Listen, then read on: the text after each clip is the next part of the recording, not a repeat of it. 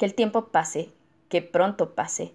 El murmullo de mi silencio suena a grillos, a las aves que se acurrucan en sus nidos para descansar, a hojas que se agitan en las ramas, a perros nocturnos que mezclan sus ladridos con motores de autos que pasan.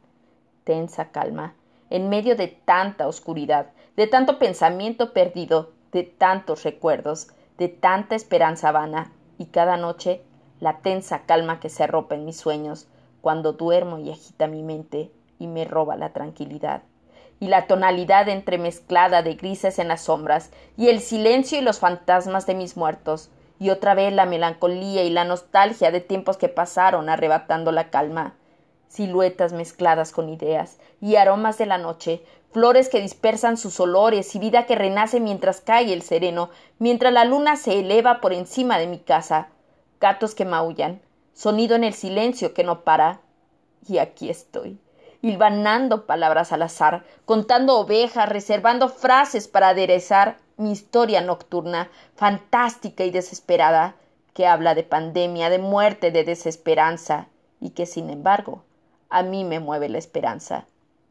A día que promete un nuevo amanecer, a luz que contraste ante tanta oscuridad, a promesa, a solución, a motivo, a causa justa, inherente a mi anhelo de vivir, de creer, de crear, de soñar, de imaginar, de loca razón para cantar, para reír, para agitar mi cabello al viento, para mojar mi cuerpo en la lluvia, para secarme con el viento, para tocar mi sensibilidad con la rudeza de la realidad que no nos da tregua.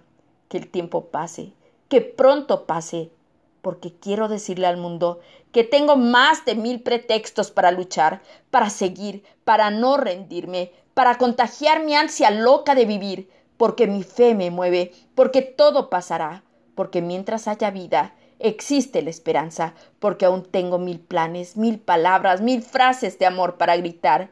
Que el tiempo pase, que pronto pase. En medio del caos vendrá el orden y en medio del sueño el despertar.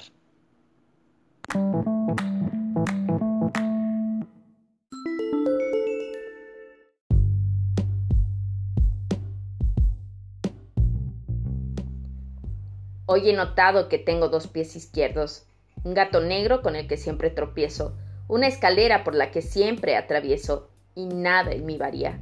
No logro encontrar en mí al pie derecho, no logro esquivar al gato negro, no miro la escalera hasta que mi cuerpo transita en su interior. Sí, quizá he vivido distraída y he perdido las grandes oportunidades por creerme invencible, cuando en realidad soy invisible ante la demás creación y enfoquen su mirada y vean mis ojos. Por ello suelen rodar lágrimas de impotencia, más aún vivo y hoy tengo fe.